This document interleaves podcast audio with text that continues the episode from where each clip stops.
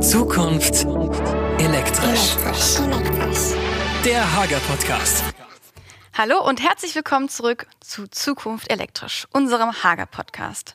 Kaum etwas bewegt die Elektrobranche mehr wie Normen. Und ja, bei kaum einem anderen Thema herrscht so viel Unsicherheit wie bei Normen. Und das wollen wir in dieser Folge gemeinsam angehen. Wir haben für euch Tipps vorbereitet, wichtige Einblicke, echte Praxisbeispiele, damit ihr im Elektrohandwerk den größtmöglichen Nutzen aus ja, dem Normen, aus der Normung ziehen könnt. Ja, Normen sind äh, ein interessantes Thema, aber auch ein sehr trockenes Thema. Und da wollen wir heute mal anpacken. Also wir haben einfach wirklich äh, die Ambition, euch äh, das Thema Norm etwas näher zu bringen. Norm ist eigentlich schon ein uraltes Thema. Äh, die erste Norm wurde 1918 äh, veröffentlicht und zwar war das die DIN-Norm, Deutsche Industrienorm. Also ihr merkt, das ist eine deutsche Erfindung quasi. Und da wurden Kegelstifte, das ist eine mechanische, konische Verbindung, ähm, genormt, wie die eben zu erarbeiten sind. Äh, den Begriff äh, DIN-Norm ist eigentlich in Sprachgebrauch schon rübergewandert, zum Beispiel bei DIN A4. Kennt, glaube ich, jeder. Und elektrotechnisch gesehen ist äh, die Sache noch früher datiert, und zwar 1893 hat sich der Verband Deutsche Elektrotechniker gegründet, VDE, auch vielleicht hier für jeden Begriff. Und die haben ein oder zwei Jahre später sogar eine Sicherheitsvorschrift für elektrische Stammstromanlagen schon eben äh, dokumentiert und äh, wie gesagt 1895, also weit, weit vor unserer Zeit. Und jetzt zurückzukommen auf unsere Zeit. Momentan haben wir also so ziemlich äh, viele Normen. Wir haben also 15.000 Normen international gesehen und national gesehen 7.000 Normen. Und da wir beide, Katharina und ich, ja absolut da nicht im Thema sind, haben wir uns wieder einmal einen Experte eingeladen. Und das ist unser Gregor. Hallo Gregor. Herzlich willkommen. Ja, hallo zusammen. Ich freue mich hier zu sein. Ja, Gregor ist einer der Nomux-Experten aus der Hager-Gruppe und für dieses Thema eigentlich der perfekte Mann. Und äh, wir fangen auch gleich an. Wir kommen zur ersten Frage. Ganz genau. Also wir fangen mit dem Thema Normung an. Also das wird äh, hoffentlich eine nicht ganz so theoretische Folge, da haben wir uns gut vorbereitet, dass es wirklich spannend für euch wird. Aber wir müssen trotzdem am Anfang mal klären, warum gibt es denn überhaupt Normen? Ich kriege sehr viele Anfragen, speziell was die Normung angeht. Und das ist natürlich ein großes Thema, was ich natürlich vehement zurückweise. Das ist auf jeden Fall, dass das ein trockenes Thema ist, Gernot. Das ist so spannend, das ist unglaublich. Mich ist das unendlich trocken. Ja, ja, also, ja. Wir werden sorry, das heute sorry. auflösen, da bin ich ganz sicher. Aber wir wollen ja alle ganz normal in, unserer, in unserem normalen Leben sicher leben. Wir wollen Sicherheit von allen Dingen, die uns umgeben, erfahren. Wir wollen Fortschritt genießen. Wir wollen übergreifende Technologien nutzen, intelligente Haustechnik, die verändert unseren Alltag rasant. Es sind überall elektrotechnische Produkte und das schreit förmlich nach Normung, das schreit nach Standardisierung. Da muss was ganz klar gemacht werden, denn hier kann nicht jeder, überlegt einfach mal nur die Steckdose, dass der Stecker nicht passen würde, dann kriegen wir unseren unser Handy gar nicht geladen, das wäre ja, also Schlimmeres, das, das wäre ja ganz schlimm. Ne?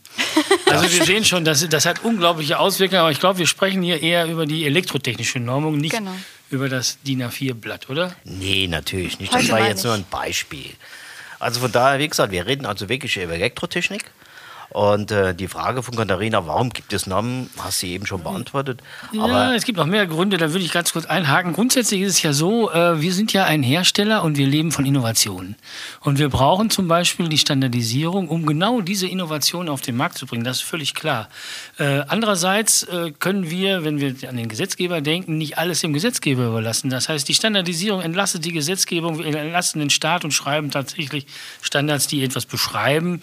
Denkt man an die Elektromobilität und so. Und nicht zuletzt erwähnt ist es natürlich so, dass wir durch unser Verfahren, was wir anwenden in der, in der Stellung von Normen, sämtliche interessierten Kreise einbinden können. Das heißt, wir fragen in elektrotechnischem Sinne natürlich die elektrotechnischen Fachkollegen ab, aber speziell bei DIN, das ist ein weiter Bogen von interessierten Kreisen, angefangen von der Bautechnik über Architekten, über Verbraucherschutz. Alle sind eingebunden und können ihre Kommentare zu entstehenden Normen abgeben und deshalb sind sie auch so gut. Okay. Ähm, ja, du hast eben an- angesprochen, Gesetzgeber. Ist so eine Norm jetzt ein Gesetz oder wie muss man das handhaben? Also es, es, gibt viele Aussprüche, speziell aus dem Elektrohandwerk, dass natürlich wie ein Gesetz behandelt wird. Aber grundsätzlich gibt es eine Hierarchie. Das ist, äh, wir haben natürlich ganz oben in Deutschland die Verfassung, dann die Gesetzgebung, Verordnungen und erst danach kommen die anerkannten Regeln der Technik. Ich sage es schon bewusst so, nämlich das sind die DIN VDE-Regeln oder das ist auch zum Beispiel die Gas- und Wasserversorgung ist genauso geregelt. Das Schöne daran ist, wir haben in einem Gesetz unsere DIN VDE-Regeln erwähnt und aus diesem Gesetz heraus äh, entsteht eine sogenannte Vermutungswirkung und die legt es einem doch nahe mit großen, großen Vorteilen, dass man die DIN VDE-Regeln in unserem Fall anwenden kann. Okay, das heißt, ich ähm, würde jetzt, wenn ich eine Norm nicht einhalte, nicht gegen ein Gesetz verstoßen, aber gegen eine ja, Empfehlung in einem Gesetz. Was passiert denn, wenn ich, oder was passiert, wenn ich mich nicht an eine Norm halte? Ähm, das ist eine interessante Frage, weil wenn ich äh, die DIN VDE-Regeln einhalte, und wie gesagt, die werden ja in einem Gesetz, das ist der Paragraph 49 vom äh, Energiewirtschaftsgesetz, genannt. Denn da wird diese Vermutungsregel, ist die niedergeschrieben. Es wird also vermutet, wenn ich diese Regeln anwende, dann habe ich alles richtig gemacht. Das hat ganz konkrete Auswirkungen. Ich plane eine Anlage, ich baue sie nach den aktuell gültigen Stand der äh, Technik. Also ich nutze sämtliche DIN-VDE-Regeln, die da gültig sind. Und nehmen wir mal einfach an, es passiert trotzdem irgendein Unfallvorgang. Irgendwas passiert. Es muss doch nicht mehr Personenschaden sein. Irgendwas passiert. Dann gibt es natürlich irgendwann ein, ein Verfahren und der Richter vor Gericht wird fragen, was hast du denn gemacht, damit äh, dieses, dieses, dieser Unfall nicht passieren konnte? Und dann kann ich als Elektrohandwerker einfach sagen, ich habe alles getan, was in meiner Macht steht, weil ich habe die DIN-VDE-Regel angewandt. Und die Vermutung gibt ihm dann recht, dass er alles getan hat, um dieses Unglück zu verhindern. Andersrum ist natürlich schlimm. Äh, nirgendwo steht geschrieben, dass ich die DIN-VDE-Regeln einhalten muss. Ich kann davon abweichen. Allerdings, das ist diese sogenannte Beweislastumkehr, dann muss ich auf eigene Verantwortung arbeiten. Wenn ich das nicht mache, jetzt gibt es ja zwei Fälle. Ich bin besser als die DIN-VD, ich habe also den Mindeststandard mindestens eingehalten. Dann ist eigentlich auch dann alles gut, wenn ich es beweisen kann.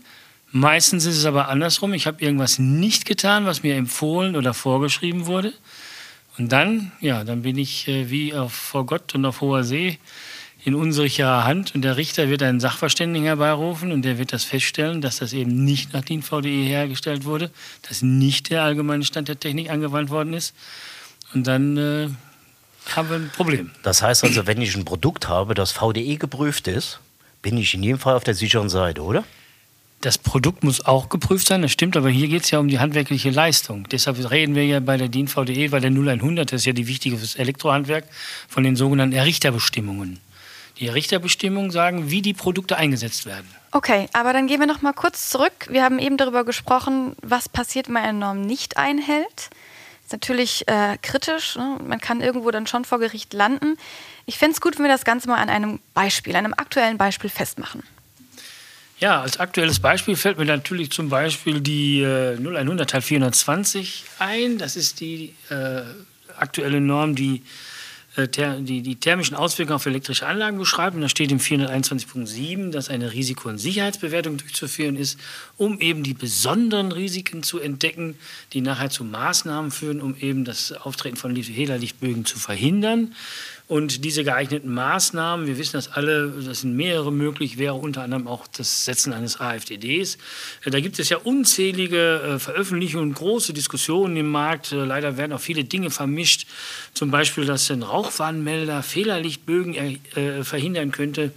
Das geht gar nicht. Ein Rauchwarnmelder kann vielleicht einen Rauchwarn melden, aber mehr nicht oder dass die 2,5 Ampere äh, in, in, in, meinem Schlafzimmer gar nicht erreicht werden. Ich habe eine Nachttischlampe, vielleicht als LED-Leuchte, die hat gar nicht 2,5 Ampere. Aber hier ist gemeint der Fehlerlichtbogenstrom und der kann viel höher sein als diese 2,5 Ampere. Also da gibt es großes Durcheinander und Unwissenheit. Wir wollen zurück zu unserer Risiko- und Sicherheitsbewertung. Es steht auch nicht drin, wer die ausführen muss, sondern es ist ganz klar geregelt, dass sie ausgeführt werden soll und es ist durchzuführen. Und das Ergebnis, das muss natürlich dokumentiert werden, denn abhängig davon werden ja die Maßnahmen getroffen, die notwendig sind. Wenn ich kein Risiko, kein besonderes Risiko entdecke mit meiner Risiko- und Sicherheitsbewertung, dann gibt es auch keine Maßnahmen. Aber nehmen wir zum Beispiel ein, äh, ein Museum, mal an. Dort sind äh, unwiederbringbare Werte drin und das ist ein besonderes Risiko. Da habe ich mich als Elektrohandwerker zu Maßnahmen entscheiden. Von den mehreren Möglichkeiten ist unter anderem in unserem Sinne, im elektrotechnischen Sinne der AfDD geeignet. Das heißt, wenn ich jetzt also diesen AfDD einsetze und die Stromkreise, die dieses Museum äh, versorgen, damit ausstatte, habe ich alles richtig gemacht. So, und jetzt nehmen wir trotzdem an, es gibt einen Unfallvorhergang und dieses 400 Jahre alte Buch ist nicht mehr da. Und äh, nachher wird dann geforscht, warum konnte da ein, ein Fehler auftreten. Dann muss ich natürlich als Elektrohandwerker sicher sein. Ich habe ja diese Risiko- und Sicherheitsbewertung durchgeführt, ich habe sie dokumentiert, ich habe den Maßnahmen getroffen, alles ist gut. Nehmen wir an, ich habe nicht nach dieser Norm gearbeitet. Da gibt es ja zwei Fälle. Ich war ein bisschen besser. Ich habe sogar noch zusätzliche Maßnahmen getroffen. Dann ist auch alles gut. Dumm wird es natürlich nur und dann dreht sich die Vermutungswirkung nämlich um. Die Beweislastumkehr liegt dann auf der Seite des Richters, des Elektrohandwerkers. Ich habe die Norm nicht eingehalten. Dann wird der Richter einen Gutachter, einen Sachverständigen beauftragen, das zu untersuchen. Der wird zu dem Schluss kommen, die ist nicht angewandt worden, diese Norm. Es gibt keine Sicherheitsbewertung zum Beispiel, es sind keine Maßnahmen getroffen.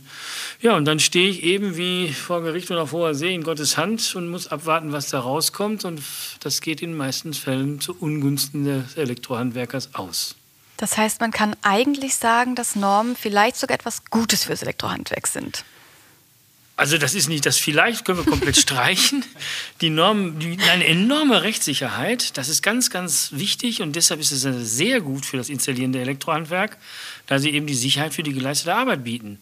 Und äh, da, ich weiß aus der Erfahrung heraus, dass speziell Veranstaltungen zum Thema äh, DIN VDE und 0100 speziell Errichterbestimmungen, die sind immer sehr, sehr gut besucht. Da ist großes Interesse, da will jeder natürlich auf dem letzten Stand sein. Und genau zu dieser 0100 habe ich eine Frage reinbekommen. Und zwar wurde hier gefragt, dass es 0100 ja wirklich ein Riesenkörper ist, ob es da irgendwo eine Struktur oder einen Tipp gibt, wie man sich sowas merken kann. Hast du da für unsere Zuhörer so eine kleine Guido? Ja, natürlich. Also die, die 0100, die ist natürlich äh, unabhängig von den Teilen, die sie hat. Es gibt ja viele Teile äh, in, in, in verschiedene Gruppen aufgespalten. Äh, die Gruppe 100 und 200 lasse ich jetzt mal außen vor, Begriffe und so weiter. Wichtig für uns sind die Gruppen 400. Da steht Plan unter Berücksichtigung der Schutzmaßnahmen. Und da steht zum Beispiel drin, dass ein RCD gefordert wird. Dann gehe ich weiter zur Gruppe 500. Dort sind Auswählen und Errichten elektrischer Betriebsmittel beschrieben. Das heißt, wenn ich die Forderung aus 400 habe, RCD die einzusetzen, finde ich unter 500 welchen ich einsetzen muss. Und ganz wichtig natürlich für das Elektrohandwerk die Gruppe 600. Das sind die Prüfen der elektrischen Anlage vor Inbetriebnahme. Das ist die erste Inbetriebnahme äh, und dann auch die Erstprüfung und beschreibt aber auch die Wiederholungsprüfung. Das ist ganz wichtig und das wird auch dokumentiert. Danach gibt es die Gruppe 700, die beschreibt äh, für spezielle Anforderungen für Betriebsräume und Anlagen besonderer Art. Wir kennen das zum Beispiel beim Badezimmer. Ja, immer wenn wir mit den Füßen im Wasser stehen, wird es gefährlich. Deshalb gibt es auch besondere Bedingungen, die eingehalten werden müssen. Übrigens, das heißt nicht, dass ich äh, 400, 500 äh, außer Acht lassen kann. Die gelten immer. Zusätzlich die, die Teile aus dem 7er Bereich. Und ganz am Ende steht noch jetzt äh, die Gruppe 800 die sogenannten funktionalen Aspekte, die zum Beispiel Energieeffizienz betrachten. Und die gelten auch immer. Und das ist ziemlich neu seit diesem Jahr. Ich muss sie immer mit beachten. Die Energieeffizienz wird immer wichtiger und deshalb ist sie hier auch als vollständige, eigenständige Gruppe aufgenommen worden. Also bitte immer mit beachten. Okay, vielen Dank für den kleinen Tipp. Ich muss jetzt doch noch mal ganz kurz äh, fragen, was genau meinst du mit Gruppe 400 oder Gruppe 500? Okay, da, ich habe da vielleicht ein bisschen, äh, bisschen schnell bin ich da drüber gegangen. Also die 0100, das ist also praktisch unsere Norm, die hat Teile. Wir hatten eben zum Beispiel den Teil 420. Das ist also ein Teil in der Gruppe 400. Alles, was eine 4 vorne hat, ist also die Gruppe 400. Und so haben wir die berühmte 410, da stehen die Abschaltzeiten zum Beispiel drin, die 420, die thermischen Auswirkungen auf elektrische Anlagen. Oder, was ich eben als Beispiel genannt habe, den 800er Teil, die 0100 Teil 802, das sind die Prosumer Consumer-Anlagen. Also immer, wenn eine 8 oder eine 4 oder eine 5 vorne dran steht, dann ist das das, aus welcher Gruppe sie kommt. Die Teile ist dann immer eine dreistellige Zahl. Ja, danke Gregor. Du hast äh, eben den Teil 800 angesprochen, der ja recht neu ist. Und das äh, ja, kitzelt mir die Frage raus, was gibt es eigentlich generell Neues in der Normgeschichte? Gibt es da irgendein Thema, was jetzt brandaktuell ist und äh, was wir unseren Hörern schon mal so vorab etwas mitteilen kann? brandaktuell ist natürlich ein heißes Thema. Äh, wir wollen ja Brände verhindern und tatsächlich tut sich etwas, weil es eine Bauprodukteverordnung aus der EU gibt, wird das äh, eingearbeitet und zwar da in der Norm, in der der AFDD auch beschrieben ist. Die erwarten wir also neu. Thematisch entwickelt sich das nicht weiter, allerdings eine Anpassung an diese Bauprodukteverordnung. Dann haben wir Anpassungen an Kabel- und Leitungsanlagen. Da geht es um den zulässigen Spannungsabfall. Wir wissen ja, je länger die Leitung ist, desto höher ist der Spannungsabfall. Das wird neu definiert. Aussagen über Biegeradien äh, zählen dazu, aber auch Aussagen zur Halogenfreiheit in Installationskanalsystemen. Und äh, das wird alles auch im Sommer, äh, denke ich, äh, neu herauskommen. In dem Teil 0100 520 zum Beispiel. Dann werden sich die Orte mit Badewanne oder Dusche, früher haben wir dazu einfach Badezimmer gesagt, verändern, weil mittlerweile gibt es solche Orte mit Badewanne oder Dusche auch draußen. Wir kennen das ja, so eine gemauerte Nische, eine Dusche. Und natürlich muss man auch da die Schutzbereiche einhalten, sodass wir auch hier eine neue Ausgabe von der 0100 701 erwarten, die genau das beschreibt. Okay, du hast jetzt über das Jahr 2022 gesprochen. Wie sieht es denn aus mit, ja, wenn wir ein bisschen weiter in die Ferne blicken, vielleicht gerade mit dem Thema Energieeffizienz nochmal als Aufhänger? Oh, das ist aber ein weites Feld. Energieeffizienz wird natürlich auch behandelt in der Standardisierung und das geht nicht nur jetzt aktuell von heute äh, los, sondern guckt wirklich sehr, sehr weit in die Zukunft. Wir wissen ja, dass äh, PV-Speicher, Erzeugungsanlagen, die können netzgeführt sein oder auch im Inselbetrieb geführt werden, äh, immer weiter zunehmen. Wir wissen ja, dass die Eigenversorgung äh, immer gerne gewünscht wird. Das heißt, man möchte möglichst autark sein. Und das wird dazu führen, dass wir mehr äh, Speicher, mehr PV und so weiter in die Häuser bekommen. Das muss natürlich standardisiert werden. Zusätzlich werden noch Dinge passieren, wie dass die Wärme zum Beispiel mit der Wärmepumpe elektrisch wird. Wir werden unsere Mobilität auf elektrisch äh, umschwenken. Auch da brauchen, haben wir einen erhöhten Bedarf an äh, Elektrizität völligermaßen. Auch das wird äh, natürlich standardisiert. Das, da sind wir schon sehr weit fortgeschritten. Ähm, aber es ist noch was ganz anderes interessant. Heute arbeiten wir ausschließlich in der Wechselstromtechnik. Wir kennen das zu Hause. Äh, wir haben Stecker und eine Steckdosen, da ist 230 Volt Wechselstrom drin. Und jetzt äh, haben wir auf dem Dach allerdings die PV-Anlage, die liefert standardmäßig den Gleichstrom. Unser äh, Speicher im Keller, der wird auch Gleichstrom speichern. Unser E-Auto hat einen Akku, da ist auch Gleichstrom drin. Also gibt es Überlegungen, warum man überhaupt alles wieder in Wechselstrom umwandelt und nachher in Gleichstrom in den einzelnen Versorgungsbereichen einspeist. Und überlegt, kann man da vielleicht was vereinfachen? Heißt das quasi, wir erzeugen ein zweites Netz?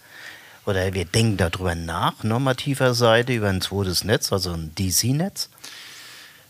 In gewisser Weise, ich muss mit einem klaren Jein antworten. Wir denken über ein zweites Netz nach, das stimmt, ja. Allerdings haben wir schon mal eine Festlegung getroffen. Es gibt zum Verbraucher eine Leitung. Ob diese Leitung dann mit AC oder mit DC betrieben wird, sei dahingestellt. Wir wollen also kein doppeltes Leitungsnetz haben, sondern nur ein Leitungsnetz. Das würde natürlich im konkreten Fall bedeuten, dass sich unsere Verteilung äh, anders aufbauen lassen müssten. Ne? Völlig klar. Das heißt, Hager denkt auch über eine neue Verteilung eigentlich nach, oder? Ja, natürlich denken wir äh, über Verteilung nach. Wir haben aber sehr gute, deshalb sind die schon ziemlich gut gerüstet dafür. Was da interessanter vielleicht sein wird, ist, äh, wir müssen dann vielleicht auch äh, Verbraucher, die mit DC gespeist werden, äh, DC schalten, also mit Gleichstrom schalten. Und ich zum Beispiel habe zu Hause ein schönes Q3-Programm von Berka und das ist ein Wechselstromschalter. Und das funktioniert deshalb so gut. Es gibt kleine Lichtbögen, die werden gelöscht, weil Wechselstrom geht halt durch Null. Das macht der DC, der Gleichstrom nicht und deshalb würde nach und nach der Schalter verbrennen, ja, weil der Lichtbogen nicht gelöscht wird. Das heißt, wir brauchen eine komplett neue Entwicklung, was Schalt- und Schutzgeräte angeht. Und da gucken wir jetzt, ich sage jetzt mal ganz weit nach vorne, vielleicht in 2030 oder so, dass wir, wenn wir denn solche Lasten haben, die auch natürlich äh, schützen können auf der einen Seite und schalten auf der anderen Seite können. Ne? Okay, du hast jetzt die Technikzentrale, den Zählerschrank angesprochen ähm, und es verändert sich ganz viel. Okay, das heißt jetzt für uns, wir brauchen jetzt gar keine Technikzentrale mehr zu verkaufen, weil wir können es eh nicht planen oder sind wir vielleicht sogar schon vorbereitet? Nee, nee, also ganz, ganz im Gegenteil. Wir müssen die sehr, sehr gut planen. Äh, ich werfe mal einen ganz kleinen Blick zurück. Äh, wir kennen Anlagen, elektrische Anlagen in Wohngebäuden, die sind 30, 40, vielleicht sogar 50 Jahre alt. Ähm, natürlich sind die heute äh, nicht mehr unbedingt ganz schnell so einsetzbar, wie wir uns das vorstellen. Das heißt, Speichertechnik, PV und sowas äh, kann man da nicht so einfach anschließen. Man muss sich ertüchtigen. Aber wenn wir heute planen, und das tun wir ja, dann sehen wir genau das vor. Wir haben die Elektromobilität, von der wir wissen, dass wir kommen. Wir haben die, die zusätzlichen PV, die Speichereinheiten. Das heißt, der Zählerschrank hat eine magische Rolle als Technikzentrale im Haus. Und äh, wir bereiten uns natürlich unabhängig von der Energieeffizienz auch im Sinne der Digitalisierung vor.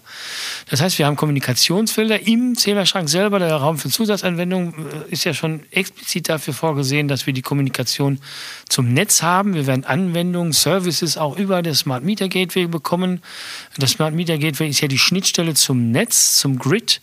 Und wir werden Anwendungen, die dann praktisch unsere äh, Dinge steuern können im Haus, damit betreiben können. Unabhängig davon haben wir ein eigenes Netzwerk, was wir betreiben. Dazu brauchen wir Kommunikationsfelder, damit wir auch das Netzwerk im Haus betreiben. Also wir denk, also ich denke, aus meiner Perspektive heraus sind wir sehr, sehr gut gerüstet mit unserem Zählerschrank für die Zukunft, weil er eben diese notwendigen äh, Flächen zur Verfügung stellt, indem man genau das verwirklichen kann, was wir brauchen werden. War natürlich auch nur eine Fangfrage. Darf ja auch erlaubt sein. Das stimmt. Ja, Fangfrage ist eigentlich das richtige Stichwort für die nächste Frage, die ich habe.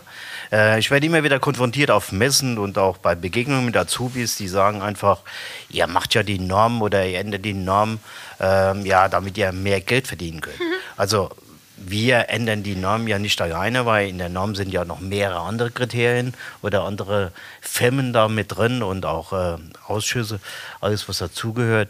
Äh, aber Gregor, sag einfach mal ein Wort dazu. Machen wir das wirklich oder was steckt dahinter mit dem Teuer? Also ich bin der Meinung, nein. Was meinst du? Jetzt habe ich die Frage gar nicht richtig verstanden. Was soll denn teuer sein? Normänderungen, Normänderungen immer teuer Normänderungen sind. teuer sind, okay.